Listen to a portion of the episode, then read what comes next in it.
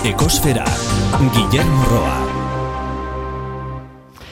Klimak dirua mugitzen du, eta alderantziz. Diruak klima ere mugitzen du.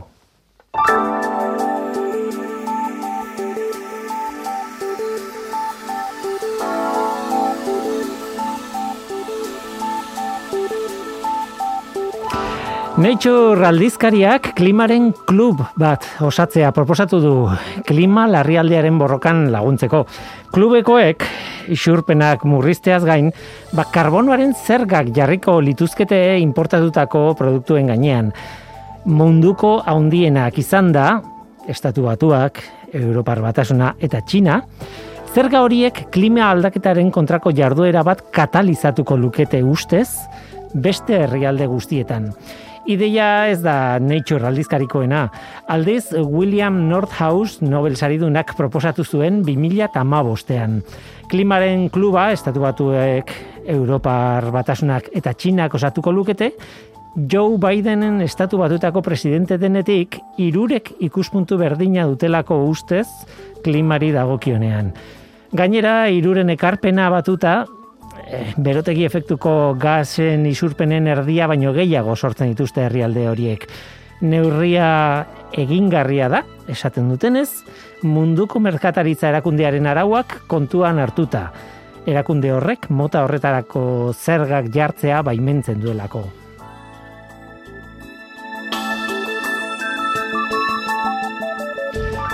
Kritikak ere izan dira klimaren klubaren ideiaren aurrean edo oharrak behintzat. Importazioari zergak jarriz gero diote oso kontuan hartzekoa da maila ezberdineko herrialdeek izan beharko luketen ardura ezberdinak. Adibidez, Bangladesh edo Angola bezalako herrialdeei ezintzaile traba ondiegiak jarri. Aldiz, haien garapenak bermatu beharko lirateke eta lagundu erregai fosiletan oinarritu ez daitezen garapen horiek. Bestalde kontua ez da erraza. Orain arte ez delako inoiz herrialde mailan horrelako zergarik jarri eta pixkanakako ezartze prozesu bat egon beharko litzateke. Helburua da estandarrak sortzea herrialde desberdinen testu inguruak konparatua ahal izateko. Klima aldaketaren gaian eta, bueno, zergen sistema garden bat esartzea, nola ez eta horretarako denbora behar da. Nature aldizkariaren editorialaren editorialean esaten dute klimaren klubaren gai hau Joe Bidenek apirilaren hogeita bitik aurrera egingo duen klimaren gailurra gailurrean egon beharko litzatekela. Karbono dioksidoen emisioi dagokienez, larun bateko datua da. Lurraren CO2 maila lareun da hogeita bat, koma hogeita bat ppm-koa da. Mauna loa sumendiaren behatokian neurtua beti bezala. Aurtengo datuak jarraitzen dute izaten iazkoak baino okerragoak. Aurtengoa, iazko apilaren lauko datua baino bost ppm altuagoa da kasu honetan. Eta hori ez da berri ona. Beti esaten duguna, CO2-ren kontzentrazioarekin kezkarik ez izateko, berreunda laurogoi ppm-koa izan beharko luke, gutxi gora bera.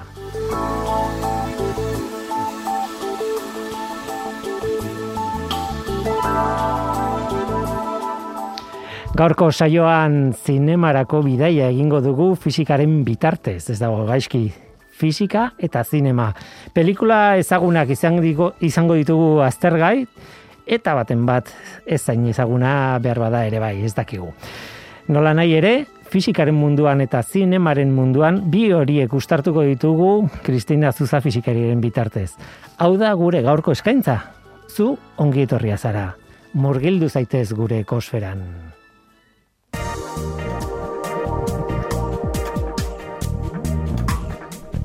Ekosfera, Euskadi Gratian.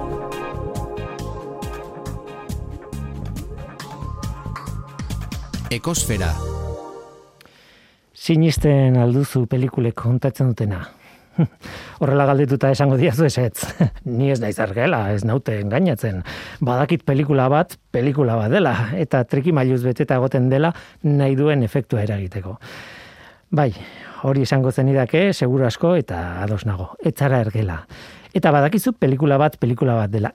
Hala eta guztiz ere, denoi gertatzen zaigu, ez? Arazoa ez da ematen diguten guztia sinesten dugunik.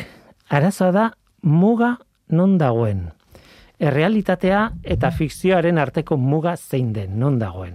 Hain zuzen ere, batzuetan esagerazioa erabili behar dute zinemagileek, ba, guk ez pentsatzeko zerbait egia dela.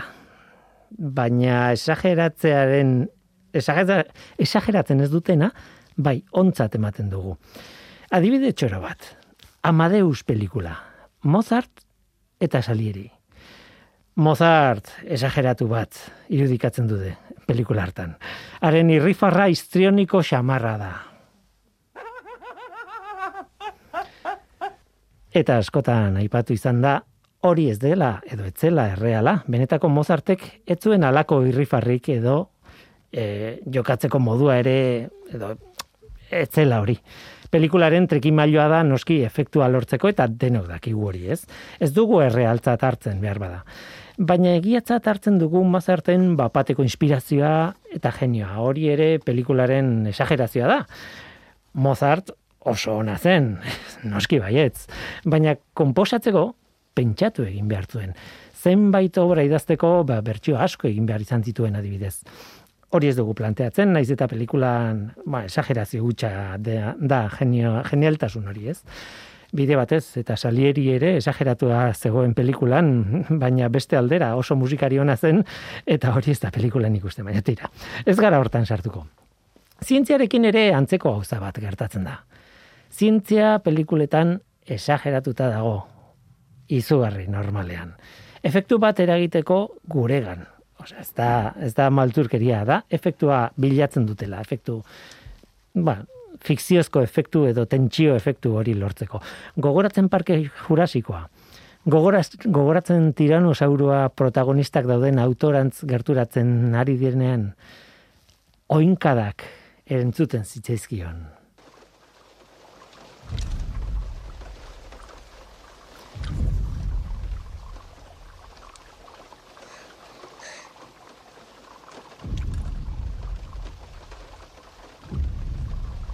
Azetentsioa ez. Eta are gehiago soinuak dardar egiten zuen, zoruak dardar egiten zuen oinkada bakoitzarekin. Urez betetako edalontzi batean ikusten da hori pelikulan. Uretan uinak sortzen dira dinosauruaren oinkadaren ondorioz. Hori esagerazio bada.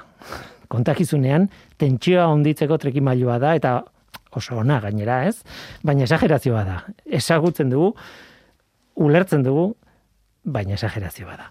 Ez dut uste jende asko errealtzat hartuko zuenik hori, baina aldiz velociraptoren tamaina zer esaten dira zoe. Hori ere esagerazio bada, egokitzapen bat, historian duten garrantzia justifikatzeko. Askoz txikiagoak dira paleontologoek topatu dituzten velociraptoren ezurdurak baina noski velociraptoreak existitzen zirenik ere ez genekien zinera sartu ginenean, ezta? Nik behintzat ez nekien. Eta ontzat eman genuen hori, noski. Beraz, berriz ere galdetuko dut orduan. Sinesten alduzu pelikulek kontatzen dutena.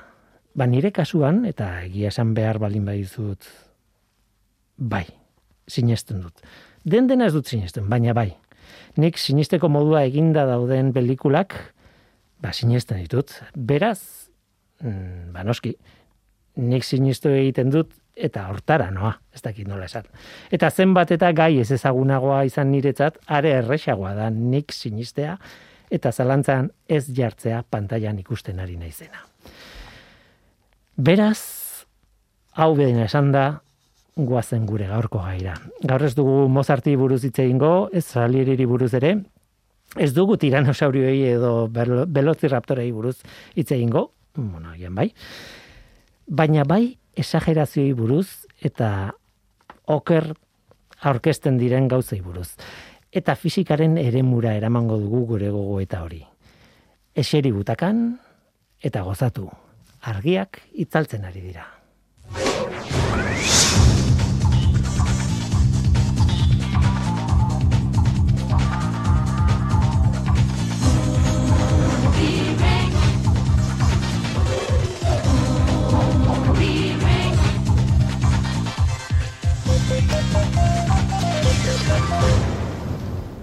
Kristina Zuza, kaixo? Kaixo? Zuk sinisten aldituzu pelikuletan. nik ez- Egia esan, galdera hori hori horrela eginda, beti esango diazu ez, ah, bai, zea, nik sinistuko. Baina gero pentsatuta, zenbat gauza sinistu ditugun, ez? Eta pelikulak zenbatetaraino biltzen zaituen, ez? Arrapatzen balin bazaitu eta historian sartuta balin bazaude eta Mhm. erabat e, irabazi balin bazaitu, ez? Askoz ere e, errexago itzaltzen dezu zure e, arrazionalaren zatia den e, zure zati arrazionala, ez da? Eta, eta emozio ez eta, eta motivazio horretaz e, e, horrek bultzatuta e, jarraitzen dezu historia, ez? Eta- Gainera hori esaten dute, ez? Behar izaten da horrelako zerbait, ez? E, pixka bat, e, aztu errealitatea murgildu zaitez, Bai. utzi pelikulak zuri engainatzen edo bustitzen barrutik gau ez dakit, Bai. eta disfrutatuko duzu horrela, ez? Bai, izan, e, bueno, ikusiko dugu orain, ez, e, pelikula batzuk aukeratu ditugu, eta nik e, aitortu beharra daukat, e, komendatuko ditugun pelikula guztiek, edo guzti hauek, e, bildu nautela eta nola unkitu nautela, ez, eta horregatik agian e, aukeratu ditu dela baita ere, gero, bigarren edo hirugarren ikusketa arrazionalago batean, ez, ba, beste gauza batzuk ikusteko, baina, baina lehenengo aldi horretan, ez, zinemako aretoan zaudenean, soinu, irudi guzti horrekin, ba, Ba, bai. Gainera- e, guztia sinistu izan dut. Kodigo txiki bat sortzen da hor, adibidez, ba ez dakit, e, milioi bat pelikulatan ikusi dugu protagonista e, leio bat apurtzen, eta inungo zauririk gabe, e, hori fizikoki, badakigu gerra dela, eta ez dut Bai. uste inorrek pentsatzen dunik hori Mhm. erreala denik, ez? Bai. Baina, bueno, e, kodigo bada, ulertzen dugu hori, Mhm. ikusten dugu eta jarraitzen dugu Bai. ikusten, eta, eta ez dakit, e. beste kodigo batzuk eh, badaude hor e, txoroagoak behar bada ez, e, balak beti gaiztoari ematen dio ondo, baina besteari protagonistari ez, bestela Bai. bukatzen da Garai pelikula. batean esaten zen bezala, ez? E, gaiztoen e, zaldiak e, oso mantxoak zirela, ez? Hori da, hori da. E, oesteko pelikuletan. Horrelako kodigo batzu daude, baina hauek, bale, hemen kontatzeko oso begibistakoa dira, egia da. Mhm. Baina begibistakoak izan gabe, e, baditugu eta zientziaren munduaren barruan baditugu kodigo batzuk sartuta hor buruan, ez? E, Mhm. ze soinuak egiten dituzten gauzak edo nolako leherketak izan behar dute pantailan ikusi ditugulako mila aldiz. Mhm. Gero horrelako e, leherketa bat ikusten duzu errealitatean, eta behar bada ez dago su koloreko bola bat, baizik eta Bai. ke bat, ez? Ez dakit, esan nahi dute, Bai. e, irentzi ditu kodigo horiek, eta denak ez dira hain begi bistakoak, ez, da, ez dakit nola esan, ez? Bai, bai, bai. Batzutan, ba, bazakizu nolakoa da leherketa bat, nik nire bizitzan E, leherketa gutxi ikusi dituzu, ditut. hori da kontua, eh? zenbat ikusi dituzu, agian... E, Bestetako e, altxafugoak. bai, gutxi Eta- gehiago, ez? Eta hobe, eh? ez dut bat ere gertutik ikusi. Hori da, hori da. Tira, eh, ez dakit, pelikula asko daude eta zuk bereziki lau aipatu dituzu, baina ba, da aitzaki bat beste batzuk ba- ere aipatzeko ere bai, baina Bai. bueno, lau nagusi, lau pelikula nagusi eh, aipatu dituzu. Bai, izan dira, lehen esan eten bezala igual, ba, nola unkitu nauten pelikulak, zientzia fikzioarekin zer ikusia dutenak, fisika eta bereziki bagian, e, ezagit, e, astrofisika, kosmologia, horrelako gaien inguruan e, gauzak kontatzen dituztenak, ez da? Eta horretaz gain, naiz eta zuk dioz esan dezun moduan, sarreran esan dezun moduan, ez, gauza batzuk esageratzen dituzten, e, gauza bat, beste gauza batzuk e, zientziaren ikuspuntutik zuzen tratatuak izan diren pelikulak, ez? Nolabait esango genuke, e, naiz eta erabat e, eksaktuak ez diren, hainbat atal ba, nahiko modu zientifikotik aztertu dituztenak. Bai. Eh, parke jurasikoa eh, aipatu dut eta hor daude genetikako kontuak, Bai, ez noski, dakizuna hori da. posible den edo ez da. posible, bakizu ez dala erreala, baina ez dakizu posible den edo ez. Bai. Daude mila, mila Mhm. gauza, ez? E, aipatu duzu, ba hori, batez ere aukeratu dituzun lau hauek, Bai. esango, e, orain aurkeztuko ditugu, baina astrofisikarekin zer ikusia daukatela eta hori, eta orduan konturatzen, konturatu naiz, oiko kolaboratzailea zaren ez zaitu dela behar bezala aurkeztu.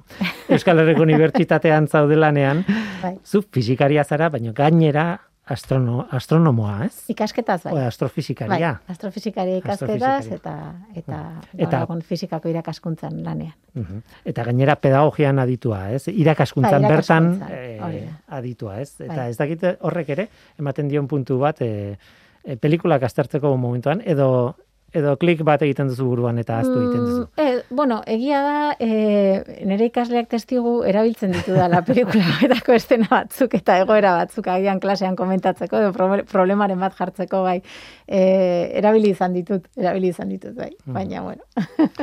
Dira, ba, iruditzen bazaizu, lehen labizi e, aurkeztuko ditugu aukeratu dituzun lau hauek vale. e, banan bana, ez? Eta orduan, hasiko gara lehenengoarekin.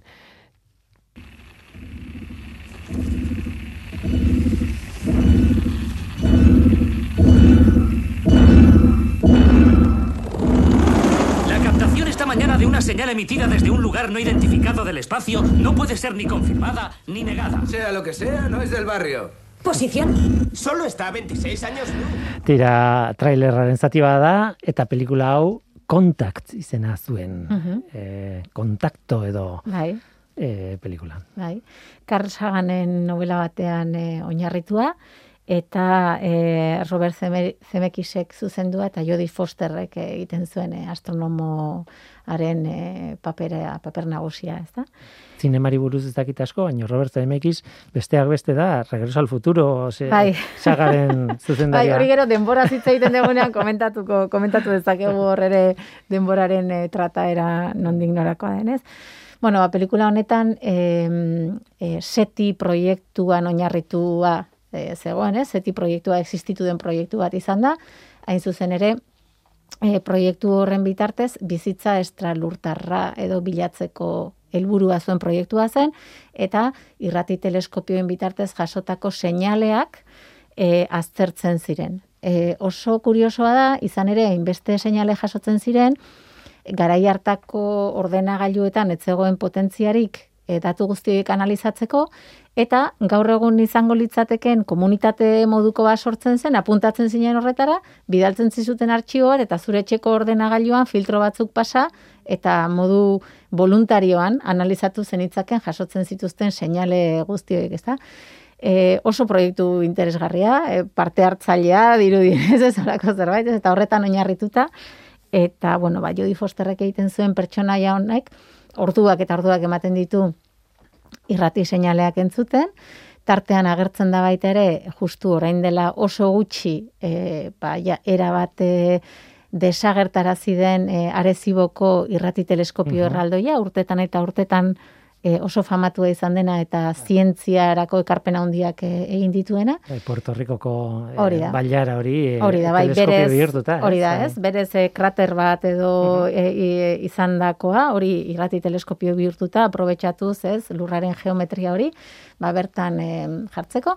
Eta, bueno, baina guztiz txikitu da, eta erabaki dute ez duela merezi konpontzea, bai, gaur egun beste baliabide batzuk daudelako, baina, bueno, eta pelikula horretan ba seinale entzun berri dugun seinale hori e, topatzen du, ezta? Eta ta seinale hori aztertu eta saiatzen da topatzen nundik datorren, bai? Hor kontua da seinalea normalean, bueno, de soinu asko zarata askoko ze seinaleak izaten dira.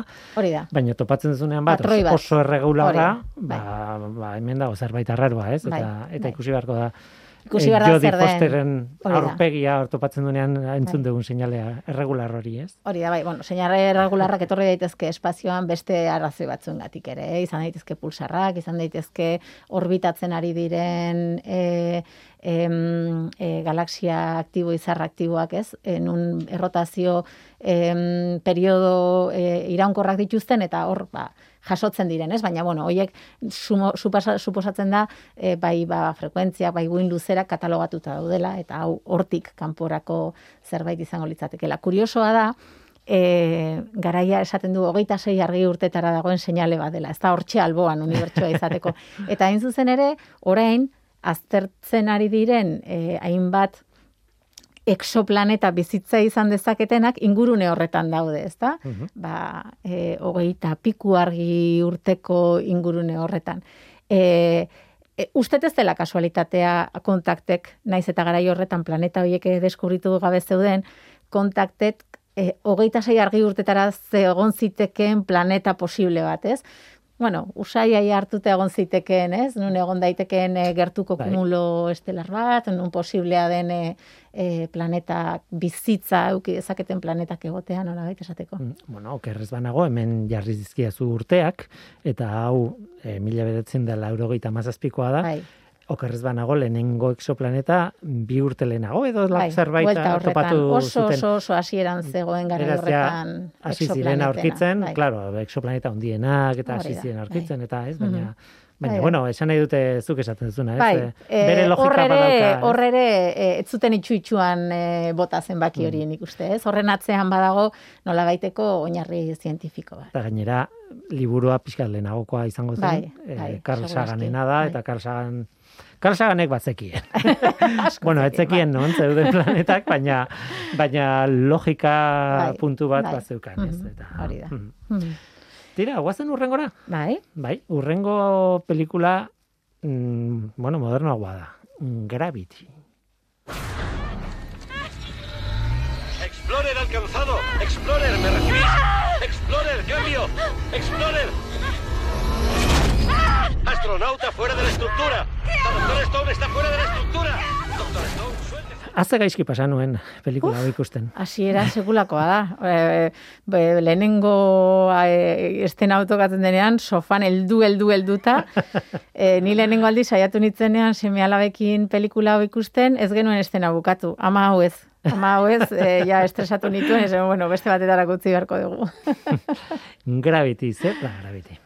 Bueno, ba, em, transbordadore batean em, e, nazioarteko espazio estaziora misio bat egitera joaten dira astronauta talde bat, eta, e, bueno, ba, ezaguna da, gaur egun em, e, satelite asko eta zabor espazial asko xamarrari dela e, elkartzen, e, laureun, irureun da berrogeita mar, laureun kilometro inguruko altuera hoietan, nun eh, nazioarteko espazio estazioa, es- teleskopioa ez dago altuera berean, eh? hori da Hmm. pelikulak duen akatxetako bat. Baina, bueno, hor, hor, Inguru- eh, inguru horretan, inguru horretan eh, eh, satelite satelite pila asko, badago, ez? asko Bai. daude. Eta orduan, e, bueno, ba, e, zabor roietako batek talka bat izan du aurretik, eta e, txikitu egin da. Eta zati txiki pila bat elkin elkartuko dira em, e, beraien orbitan, eta istripua gertatzen da, eta ondorioz, bueno, ba, azkenean, e, hasiera batean e, Sandra Bullock eta George Clooneyk e, antzen, antzesten dituzten bi astronautak e, ate- libratzen dira, eta azkenean e, Sandra Bullock bakarrik, eta bueno, da pelikula bat, e, uf, e, arnasa hartzeko tarterik hasi uzten ez dizuna, ez? Baina oso, Bai. oso epikoietako, oso pelikula epikoietakoa, bai. Izan ere, Sandra Bullock da, aktoresa nagusia. Egia Bai. esan, ia pelikula osoan Bai, bai. E, Eta- Zuzendari honenaren e, hainbat sari jaso zituen e, Alfonso Cuarón zuzendari mexikarrak, e, Oskarra eta Aurrezko Globoa, besteak beste, eta Sandra Bullock aktoresa bezala ere Oskarretara nominatuta egon zen e, pelikula honetan egindako lanagatik. Orduan, bueno, e, horreta, hori baloratzeko ja ez dakita inbesteko gaitasuni daukagun, baina e, nik uste zinema aldetik ere on, on, ongi egindako e, lanak direla ez bakarrik zientzia aldetik, kasu honetan e, ia akatsik ez omen duen pelikula horietako bat da, bai? Aipatu deten e, hori altura desberdinena, e, zaborrak, printzipio satelite guztiak daramaten norabide berdina izan beharko luke, beraz e, lukete kontra egingo baldin eta talka bereziren bat izan ez bada ez. Suposatzen da, e, objektu guztiak abiadura berdinean ari baldin badira biratzen, talka eginda ere zaborrak abiadura norabide berdinean jarraitu beharko lukela. Ordan oso zaila izango litzateke, Baina sinegarria da, ez? Istripu bat izan ez gero zerbaitengatik bai, eh, hainbat pieza lehenengo momentuan Bai, behintzat bai, eh, bai, hori bai. zera, zati bakoitza Zati bakoitza, bai. norabide ezberdin batean. Bai, baina badirudi norabide desberdin, naiz eta norabide desberdinak izan, gehiengo batek bi objektu norabide berdina baldin badaramaten naiz eta talka egin, objektu gehienek norabide berdinean jarraitu beharko lukete, ez? Eta hemen badirudi, naiz eta satelite guztiak norabide batean ari diren biraka, zaborrak diren eh, hauek bestera doazela. Bai, eta orduan hor ere badago kontrobersia txiki bat, ez hori posible haute litzateken edo ez esaten duena. Nola nahi ere, e, lehen esaten zenuena, ez? Bueno, aurrekoan, kontakt, kontakto, e, kalsaganen berma daukaz, Bai. berma zientifikoa daukagu, Bai. baina hemen ere oso ondo zainduta dago Bai, hori. nahi dut, bereziki. Gaur egun horrelako pelikula batean saldo egin behar zaio e, ikuslegoari zerbait oso sinisgarria. Ez da, ez da bakarrik, bueno, gerta Mhm. diteke Bai. zergatik, ez, ez, ez. Benetan pelikula on hauetan Mhm. oso ondo zainduta. Oso ondo zainduta daude, bai. Egia da gero, hau da, gertatzen diren, ez dakit spoilerra handirik egiten nahi nahi zen, suposatzen pelikula ikusi nahi izan duen aia ikusi duela, ez? Baina azkeneko momentuan adibidez, estintorearekin ateratzen denean e, Sandra, e, e, ezea, e, em, esen, sonda txinoaren bila, ez? Soiluzetik atera eta bestearen bila, hor ja, e, esatzu, estintore batekin, bai. Bale, egia da estintore batei eraginez gero zu aurreruntz joango zarela baina lortzea benetan horrela iriz, horretara iristea hori, ez? Hor, hor bai dago epika puntu hori, ez? e, exagerazio puntu hori. Posible da? Bai, posible da, baina bueno. Posible eta hor usten da, ez dakit, azpimarratuta Bai. e, Hor pelikula horretan bai, eta hori suposatzen dut, ez dakit, seguraski ni pentsatu nahi dut, e, asesore zientifikoek kontuan izan zutela. Baina, e, agian, e, aktoresak berak edo, e, e, beste exigentzia batzu jarriko zituztela, eta e, Sandrak berak den hilearekin dago arazo zientifiko nagusia.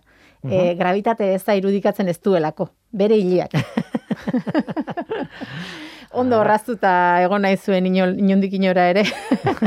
Naiz eta... Ez naiz eh, sartzen argudiotan sartzea, eh? egia esan, da, eh. terreno bat, eh, Ez dakit, ez dakit. Fíjate, Nik pentsatu nahi dut, em, em, hilaren kimikaren, ez da, bakarrik fisika, ez, hor on daiteken, ez dakit. bai, eh, gravitate eza, printzipioz, Bai, ez? bai, bai. Eh, ez ilea- dut olioak edo... mm, Ah, bueno. da, eh, Auskal. Ah, bueno, claro, bai, egia da. Ez dakite, ez dakite, baina... Eh, horretan aditua den beste norbait ekarri beharko dezu beste batean galdetzeko ia ze produktu zeukan Sandra Bullockek pelikula hortan gravitate eza izanagatik ere hain ondo egoteko. Ja, gominak pikutara bidaltzen duen eh, da. espazien egindako zea bat. Hori eh. da. tira, koazen hirugarren pelikularekin eta honei buruz hitz egin izan dugu, Bai. eta baina merezi du gogoratzea. E, Marte deitu izan zen hemen, The Martian, El Marciano, tira, peli, e, izenburu horiek guztiak izan ditu nik uste dut.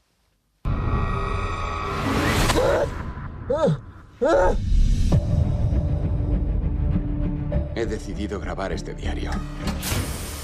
Soy Mark Watney y continúo con vida. Como se puede comprobar.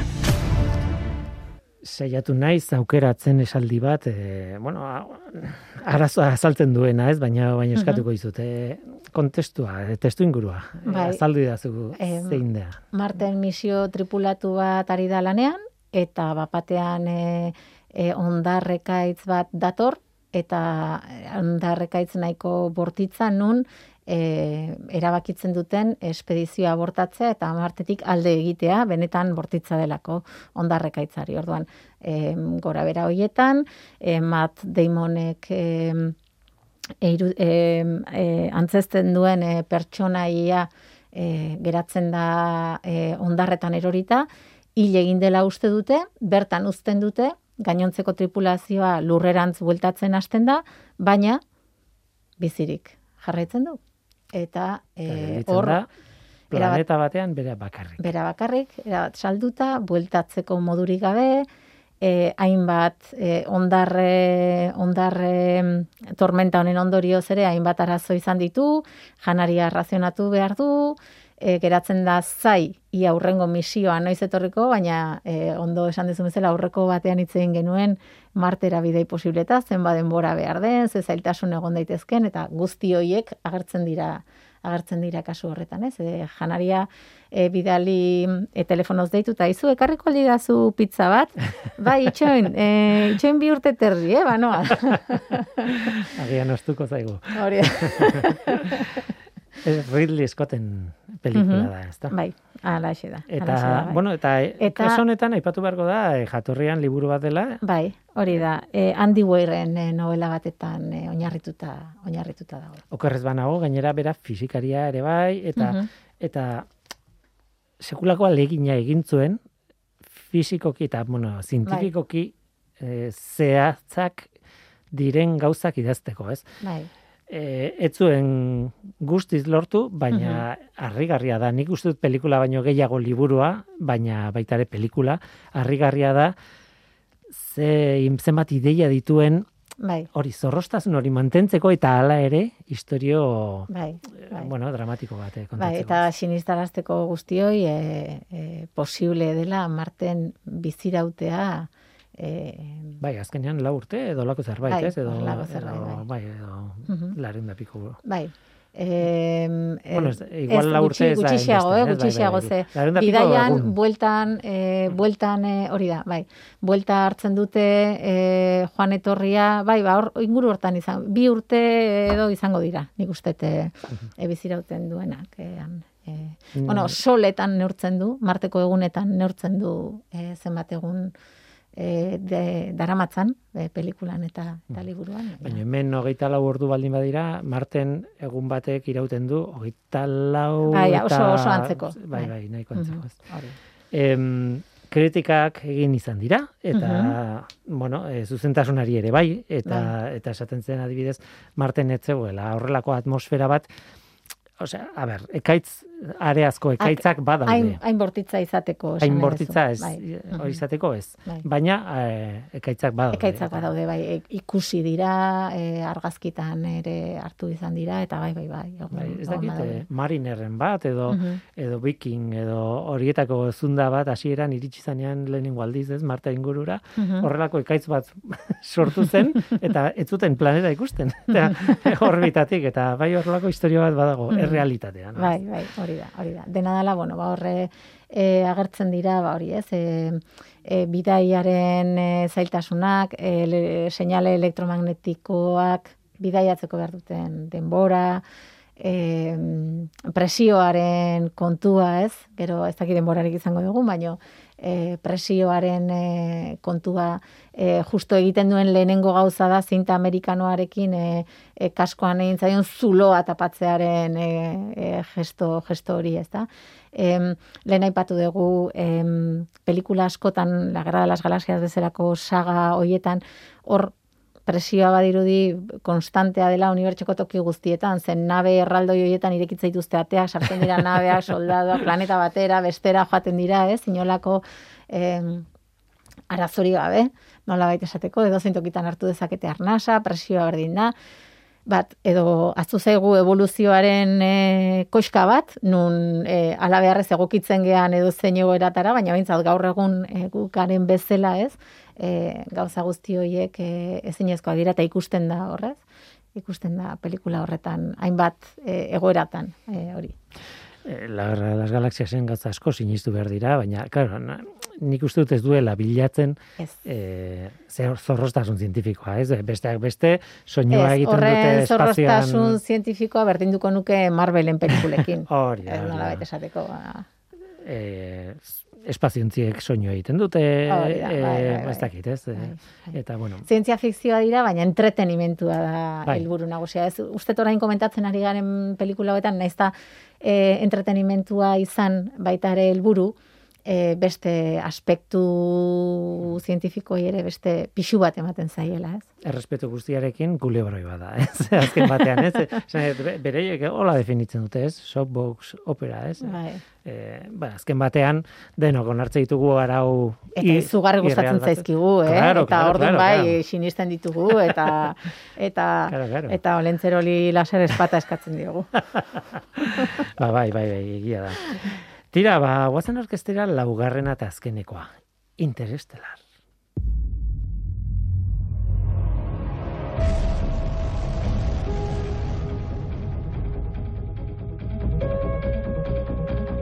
Este planeta es un tesoro, pero lleva años diciéndonos que tenemos que abandonarlo. La generación de tu hija será la última que sobreviva en la Tierra. Tira, Interestelar, eh. Christopher Nolan, Bai, eh, zuzendari berezia. bai, bai. E, pelikula ere alakoxea, luze xamarra, em, besteekin alderatuz behintzat. E, eta e, Matthew McConaughey egiten du e, paper nagusia, Mhm. bai? Esaten duen bezala eta eman dituzun zeo bidatuak kontuan hartuz e, agian e, e, pentsatzen hasi beharko e, ginateken zerbaiten inguruan, ez da? Beste, beste planeta batzuk e, bilatzearena.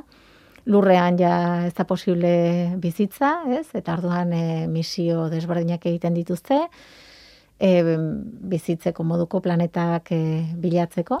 Eta, bueno, ba, joan etorrian e, e, misioietan e, lehendik bidalitako e, astronautak, ez, edo lehenengo kolonoak datuak jaso dituzte planeta desberdinetan, eta, bueno, ba, haiek e, zer lortu duten edo zer ikusi duten e, behatzera doan e, misio bat da.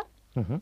Eta bertan, bueno, ba, batez ere em, denborak e, erlatibitatearen fizikarekin erlazioan, ez? Denborak, Mhm. espazio denboran, denbora baina gehiago espazio denborak, ez?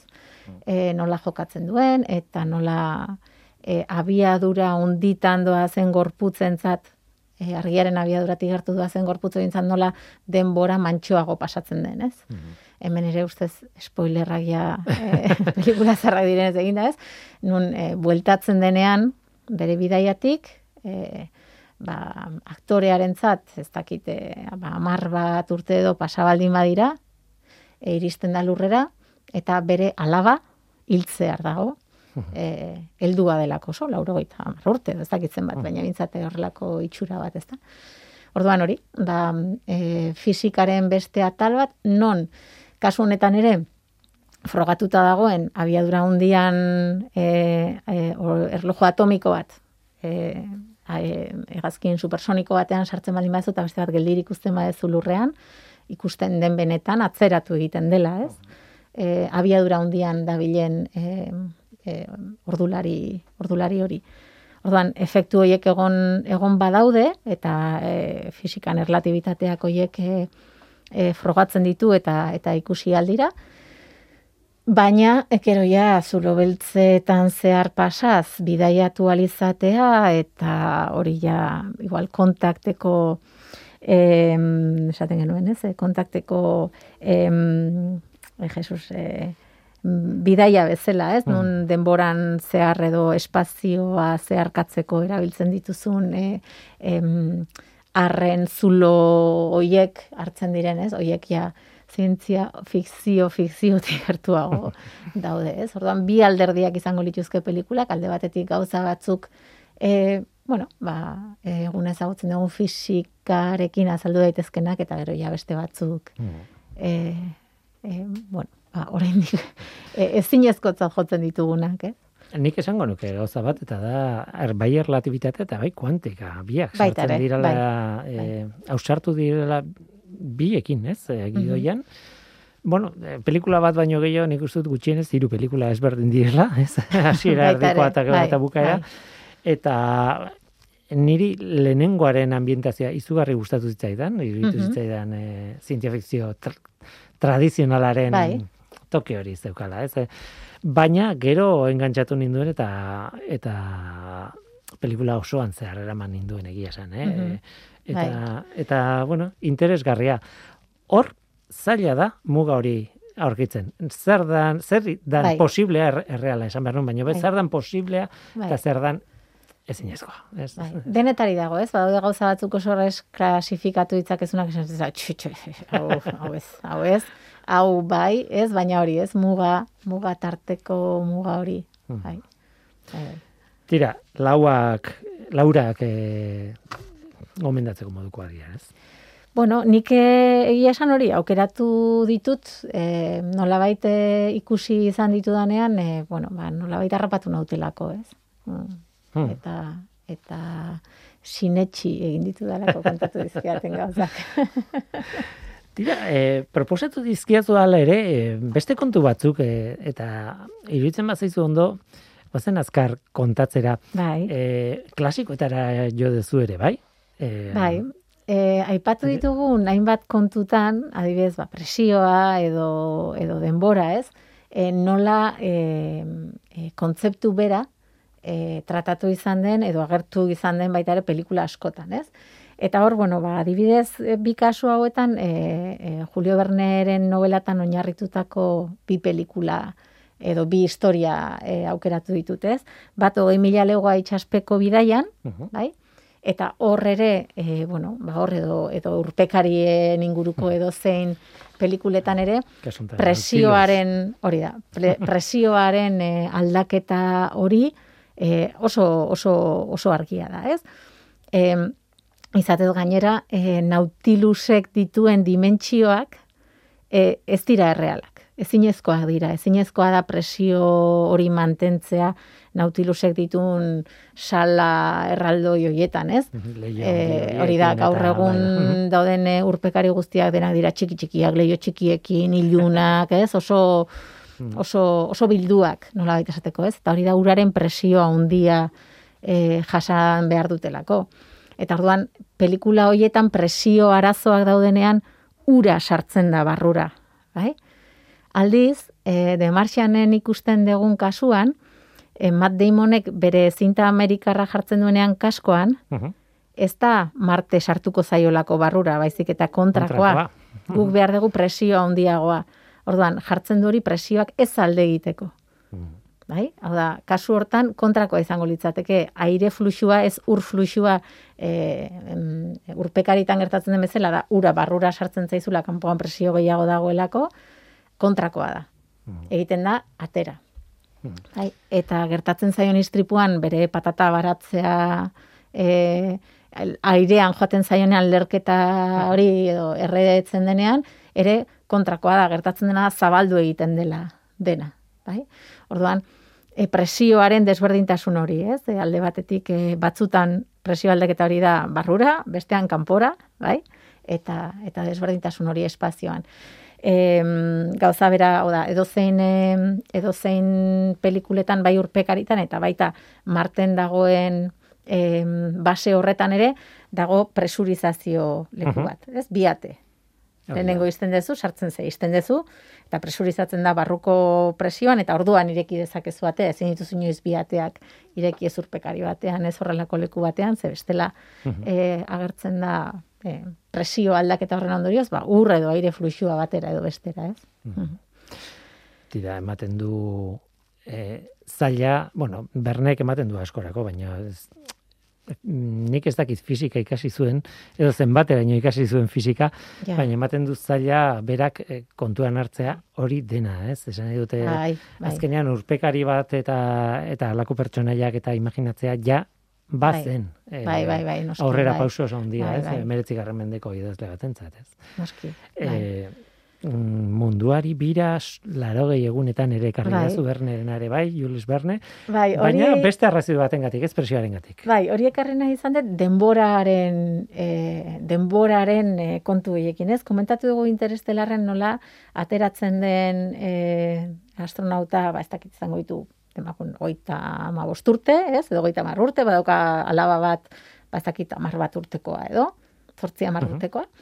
Eta bueltatzen da, eta bidaian berak ditu ba, urte batzuk gehiago, Mhm. ez? Pasa zaizki urte batzuk, baino oraindik gazte ikusten da, ez?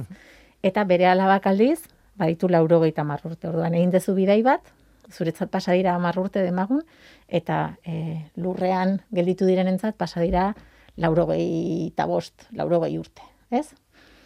Orduan, Julio Bernerekin gertatzen dena, da baita ere denboran bidaia bat Mhm. Egun bat irabazten dute, ezta? Ekialderantz bidaiatzen dutelako. Badoaz bidaiatzen eta egunak e, e, e, berez denbora pasa duten denbora e, horrez dago denbora aldaketarik, bai? Baina ordua ordua aldatzen joan diren ez ekialderuntz bidaiatzen, e, orduak gehitzen joan dira pixkanaka egunero egunero lehenago atera izan delako eguzkia, ezta?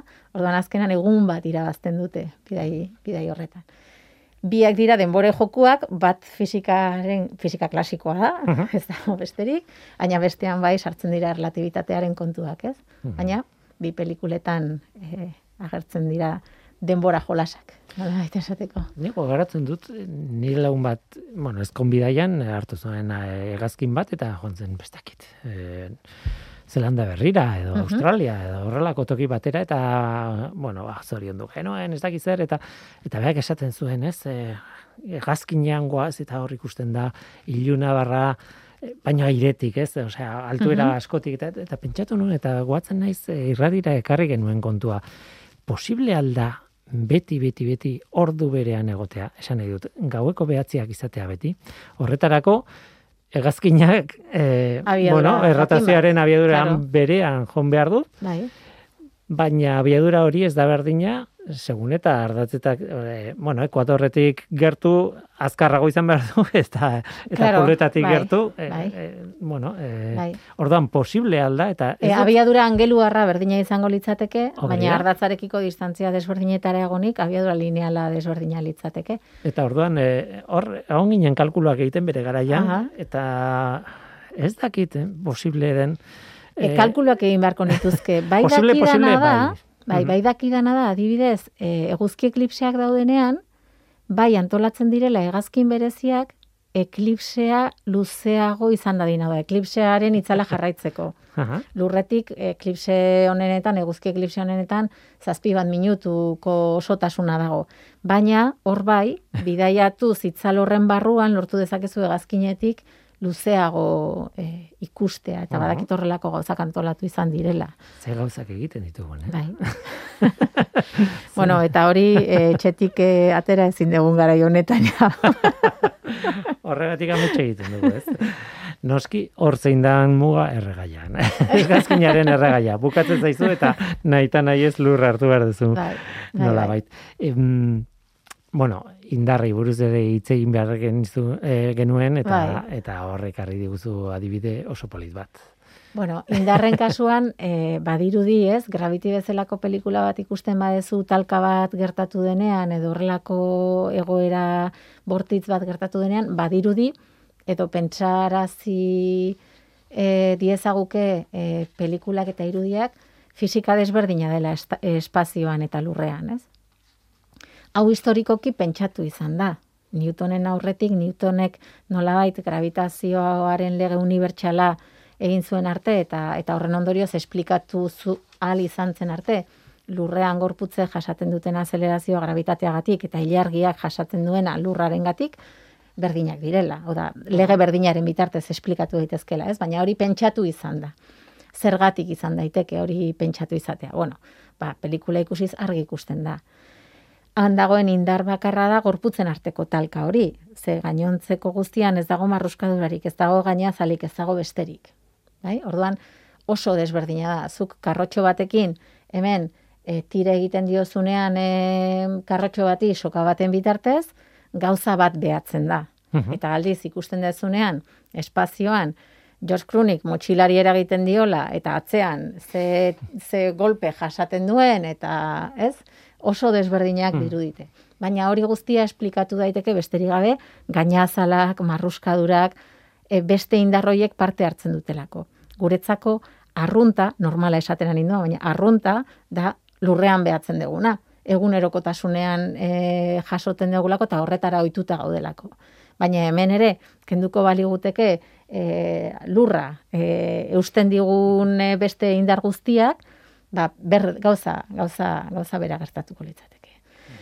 Eta gero, ba, e, exagerazioa ze aritu zehala, ez? Ba, badaude baita ere, e, marrazki bizidunak eta bar, nun e, exagerazioiek eta e, indarren eta fisikaren lege guztiak nahi eran erabiltzen diren, indarren kasuan, ez? Ba, adibidez, e, esaten genuen, ez? Ba, korrekaminos eta koiotea. Mhm. Badirudi, e, ikusten dezun arte lurra falta zaizula, lurra balego bezala funtzionatu dezakela zure, da. zure hankak eta zure gorputza, ez? Aurrera zoaz, eta kantilatua pasa dezu, baina konturatzen etzean arte, e, jarraitzen dezu aurrera, edo jarraitzen dezu airean, ez? Eta konturatzen zeanean, orduan, indarroiek e, eragiteari uzte, utziko, utziko baliote bezala, ez? Hori da, eski, errealistak ez diren, zientifikoki errealistak ez diren bi, bi produktu mota daude. E, hanka sartu dutenak, eta besteak, hauze, hauek, alegia, fizikarekin jolastu egiten duten. Bai, ez? bai, bai, Beraren eh, onurara, eh, onurarako, ez? Mhm. Eta polita da hori baita ere pentsatzea, ez? Edo, ez dakit, e, iotzen dana, bueno, e, poliki iotzea eta gero, bum, edo kontrakoa, edo... Edo ez igotzen denean, e, e, ez dakit ez, e, harri bat igotzen denean, e, geldi egotea goian, justo koiotea azpian dagoen arte. Hori da. Ez, horrelako, horrelako, horrelako kontuak. Baina hor ere, hoietan ere, e, fisikaren ezagutza bat badago, ez? Oda, nik badakit hori da, benetan bai, bai. nola funtzionatzen duen, eta horren kontrako e, koska bat bilatzen dut, e, hain justu ere, e, garbi daukalako ikusleak benetan zer gertatzen den. Eta orduan, ikusleak garbi duenez zer den gertatzen dena, nahi eta jolasten dut horri kontra egiteko eta kontrako efektuak bilatzeko. Orduan, e, hor ere, hor da ezagutza, baina justu e, hori ez aplikatzeko. Hori da, hori da. Nola baita esateko, ez? Kasu horretan errexagoa da, ze gure, gure egunerokotasunean e, e, bizi ditugun e, kontuen araberakoa da, orduan, ba, hoxe. Hemen utzi behar dugu, denbora joan zaigu, Mhm. baina, baina aipatu behar dut, nik ezagutzen ez nuen pelikula bat topatu dudala, erdia ikusi dut gutxi gora bera, ez dit denbora eman gehiago ikusteko. Ez zine spoilerrik egin nahi eta ere. Eh, bueno, lehenengo erdiarena, bakarrik. Eta eh, esan behar dut Netflixen dagoela, eh, nahi duenarentzat, Italiako pelikula bada 2019koa, beraz, berri berria, oso ezberdina. Ez da zientzia fikzioa eh, purua, ez da espazioan eh, antolatuta edo laborategi baten, edo, ez ez, eh, Italiako herri xume bada. Eta eh, izenburua da Luomo senza gravità. Gravitaterik gabeko gizona edo gutxi gara bera, ez, e, itzulpena. Marco Bonfati da zuzendaria, eta da, gravitatea ez duen pertsona baten historia. Alegia jaiotzen da, eta jaio, bueno, e, erditzean bertan, hasten da flotatzen, eta, baina bera bakarrik, bere herrian beste inorrez, eta horrekin, horren inguruan, hori da zientzia fikzioan. Mhm. Hartu ezinezkoa den, edo, bueno, fikzioa den, e, zea zientifiko bat, ezaguarri zientifiko bat, eta ikusi ze ondorio duen gizartean, e, pertsonaietan, eta barrez. Ba, horixe egiten dute, eta, bueno, ez dut esango pelikula izugarri ona dela, Bukaeran igual... bukaera igual oso ona da, ez dakit oraindik. Baina esan nahi dudana da, e, behar bada, espe- ez, ba, ez da espero behar e, alako kalitateaz, Aha. Hollywoodekoa ez dakit zer, Bai, baina oso oso entretenitua, nik ikusi dudan zatia behintzat, Mhm. eta, bueno, ideia oso interesgarria, ez?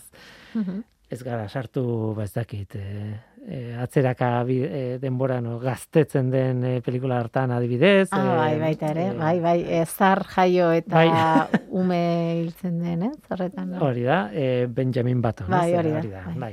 Horrelako mila idea daude zineman eta mila fisika manipulatuak. Bai. Baina hemen utzi behar dugu, Kristina Zuza, fisikaria, pedagogoa eta e, zinezalea ikusten duenaren Bueno. arabera. Zine mota baten zale esango ben. Tira, urrengo batean. Bai, mila esker. etorri, eh, Gauza gehiagorekin. bai, ondo da, jo.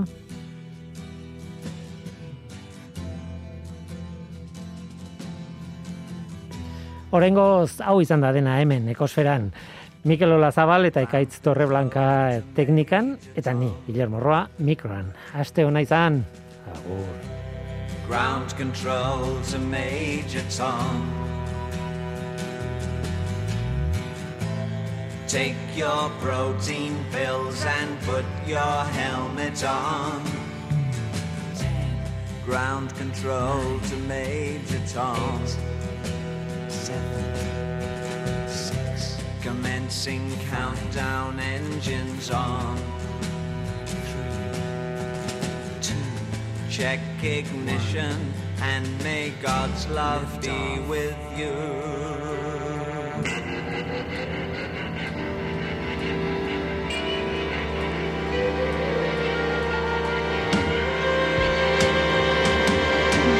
This is ground control to Major Tom. You've really made the grade, and the papers want to know.